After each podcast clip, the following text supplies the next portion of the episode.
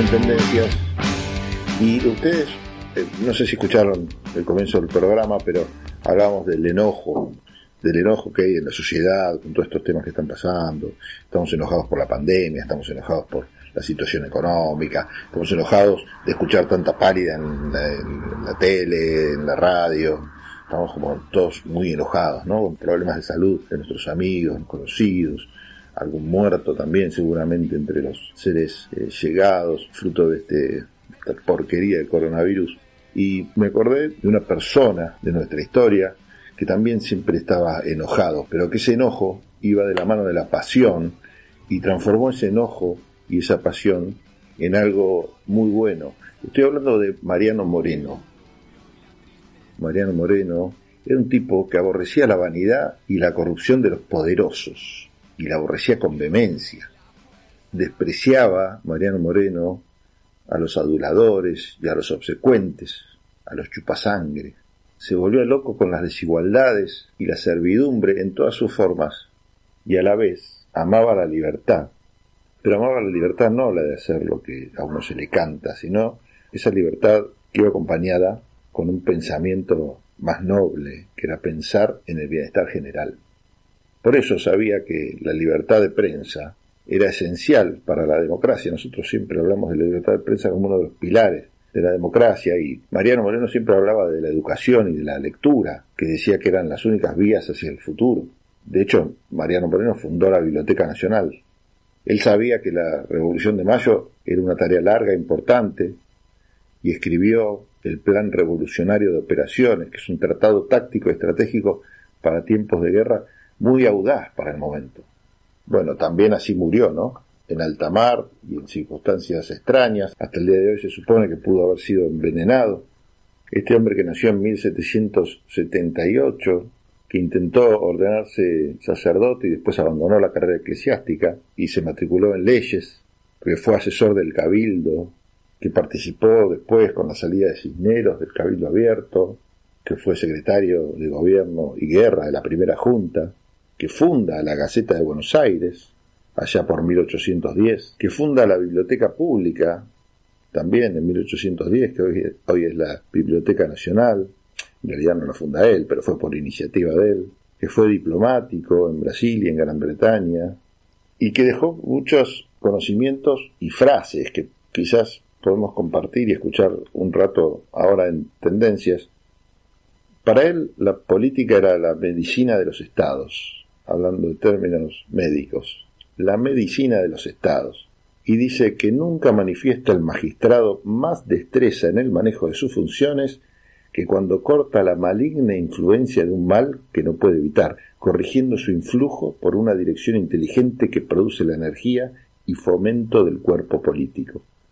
Fíjense ustedes que ahora se habla mucho de superpoderes y delegación de poderes en función de lo que pasa con la cuarentena y la pandemia, y Moreno recurre muchas veces a un concepto que es el de ley de la necesidad, que consiste en permitir a un mandatario adecuar una ley vigente en función de acabar de manera rápida y resuelta con alguna situación que daña el bienestar general, y dice a la imperiosa ley de la necesidad ceden todas las leyes, pues no teniendo éstas otro fin que la conservación y el bien de los estados, lo consiguen con su inobservancia, cuando ocurrencias extraordinarias la hacen inevitable. Esta máxima, dice Moreno, que ha convertido en ley suprema la salud de los pueblos, arma al magistrado de un poder sin límite para revocar, corregir, suspender, innovar y promover todos aquellos recursos que en un orden común están prohibidos, pero que en la combinación de circunstancias imprevistas se reconocen necesarios para sostener la seguridad de la tierra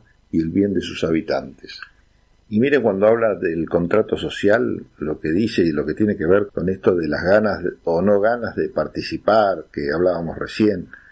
Y dice que, porque habla de la, instalación del gobierno provisorio de Buenos Aires, ¿no? Y de los deseos que había eh, en esos momentos por la independencia. Y dice, los deseos más fervorosos se desvanecen si una mano maestra no va progresivamente encadenando los sucesos y preparando la consolidación de un bien general que haga palpables a cada ciudadano las ventajas de la Constitución y lo interese en su defensa como en la de un bien propio y personal.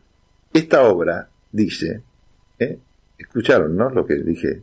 Esta obra es absolutamente imposible en pueblos que han nacido en la esclavitud, mientras no se les saque de la ignorancia de sus propios derechos en que han vivido. El peso de las cadenas extingue hasta el deseo de sacudirlas, y el término de las revoluciones entre hombres sin ilustración suele ser que, cansado de desgracias, horrores y desórdenes, se acomodan a un estado tan malo o peor que el primero, a cambio de que los dejen tranquilos y sosegados. Esto es impecable. Escuchen esto, el peso de las cadenas extingue hasta el deseo de sacudirlas. Y el término de las revoluciones entre hombres sin ilustración suele ser que cansado de desgracias, horrores y desórdenes, se acomodan a un estado tan malo o peor que el primero, a cambio de que los dejen tranquilos y sosegados. Miren, acá habla Moreno de la suspensión de los honores del presidente. Claro, eh, venían del virrey, que tenía muchos honores, privilegios, y eh, cuando cambia el régimen de los virreyes, se plantea todo este tema, ¿no? Si deben continuar o no con estos, con estos privilegios. Y, fíjense lo que dice para, para convencernos de que no había que seguir con eso. Y dice, si deseamos que los pueblos sean libres, observemos religiosamente el sagrado dogma de la igualdad. Si me considero igual a mis conciudadanos, ¿por qué me he de presentar de un modo que les enseñe que son menos que yo? Mi superioridad solo existe en el acto de ejercer la magistratura que se me ha confiado. En las demás funciones de la sociedad soy un ciudadano, sin derecho a otras consideraciones que las que merezca por mis virtudes. La cuestión es que él se mm, preocupa por este tema porque Saavedra había sido agasajado en un brindis y coronado con una corona de azúcar. El enfrentamiento entre Saavedra y Moreno eh, se fue incrementando de tal manera que se considera que fue una de las causas del alejamiento de este de la Junta.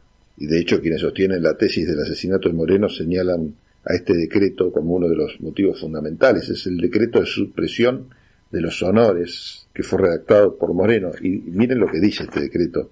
La verdad que es interesante, que habla de los privilegios, ¿no? O del fin de los privilegios. Em, a ver, leo algunos, algunos artículos, no todo. Decía, ni el presidente, el artículo 4, ni algún otro individuo de la Junta en particular revestirán carácter público, ni tendrán comitiva, escolta o aparato que los distinga de los demás ciudadanos. Artículo 8. Se prohíbe todo brindis, viva o aclamación pública en favor de individuos particulares de la Junta. Si estos son justos, vivirán en el corazón de sus conciudadanos. Ellos no aprecian bocas que han sido profanadas con elogio de los tiranos. Artículo 9. Eh, no se podrá brindar sino por la patria, por sus derechos, por la gloria de nuestras armas y por objetos generales concernientes a la pública felicidad.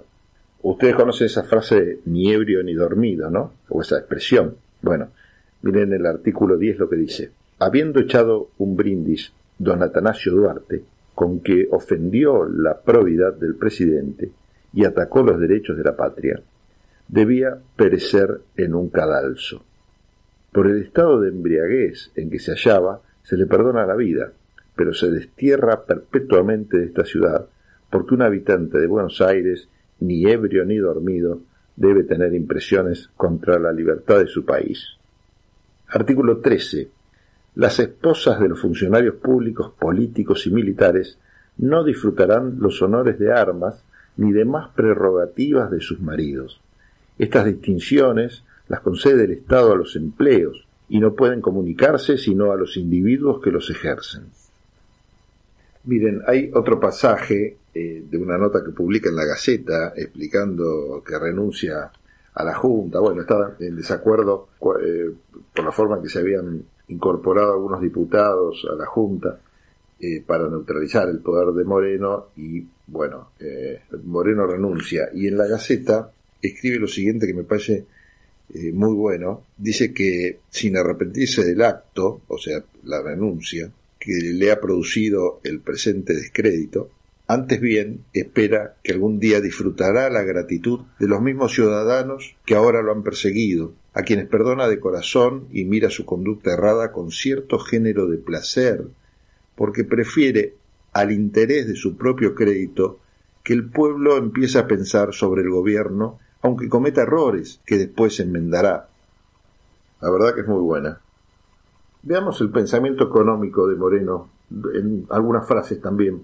En 1809 dirige al virrey Cisneros una carta en la cual denuncia que por la guerra de España las colonias estaban desabastecidas y crecía el contrabando inglés y, este, la, situación económica de Cisneros hacía que éste pidiera guita afuera.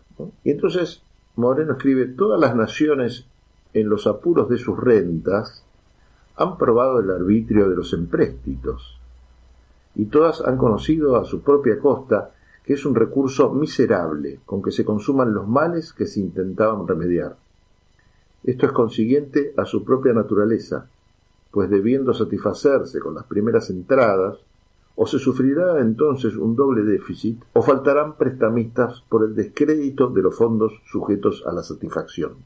Engreídos los prestamistas por haber salvado al gobierno de tan peligrosa situación, se contendrán difícilmente en los límites de una subordinación respetuosa, la obligación en que contemplan al jefe los alentará a injustas pretensiones y la más leve repulsa producirá quejosos y descontentos que acusen la ingratitud y pretendan castigar con el cobro de sus créditos y negación de nuevos auxilios la poca consideración con unos hombres que salvan el Estado con sus caudales.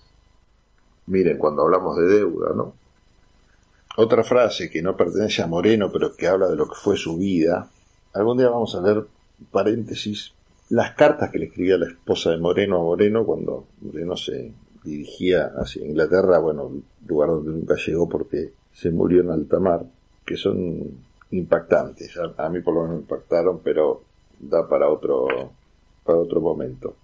Eh, cuando supo Saavedra la noticia del fallecimiento de Moreno, dijo, y creo que fue franco al decir esto, una frase que pasó a la historia también, que tanta agua era menester para apagar tanto fuego. Obviamente estaba aludiendo al genio del finado y que su sepulcro fuera justamente el mar. La realidad es que fue una calamidad general la muerte de Moreno. Todos lamentaban también que su muerte hubiera sido lejos de su tierra, ¿no? Bueno, y terminamos este recorrido por los escritos de Moreno, más que por su vida, con algunas de las de los pensamientos que me parece interesante y que quedan como una suerte de máxima. Decía, entre otras cosas, que la sociedad impone a los particulares la obligación de ceder parte de sus derechos cuando la necesidad común lo requiere. Frases que pueden ser aplicadas a lo que pasa hoy. Decía que la salud del pueblo es la suprema ley del Estado. A la imperiosa ley de necesidad ceden todas las leyes, pues no tienen éstas otro fin que la conservación y bien de los estados. Esfuerzo, maestría y seso estas son las cualidades esenciales a todo caudillo. Esfuerzo, maestría y seso. Miren la dirigencia que tenemos hoy. Escuchen nuestros dirigentes a Moreno, que decía que no se puede tolerar que el amor propio o miras personales sostengan una conducta que compromete la tranquilidad pública.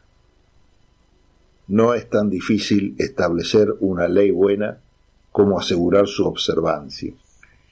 Y la última frase, así no los aburro más, el pueblo no debe contentarse con que seamos justos, sino que debe tratar de que lo seamos ferozmente.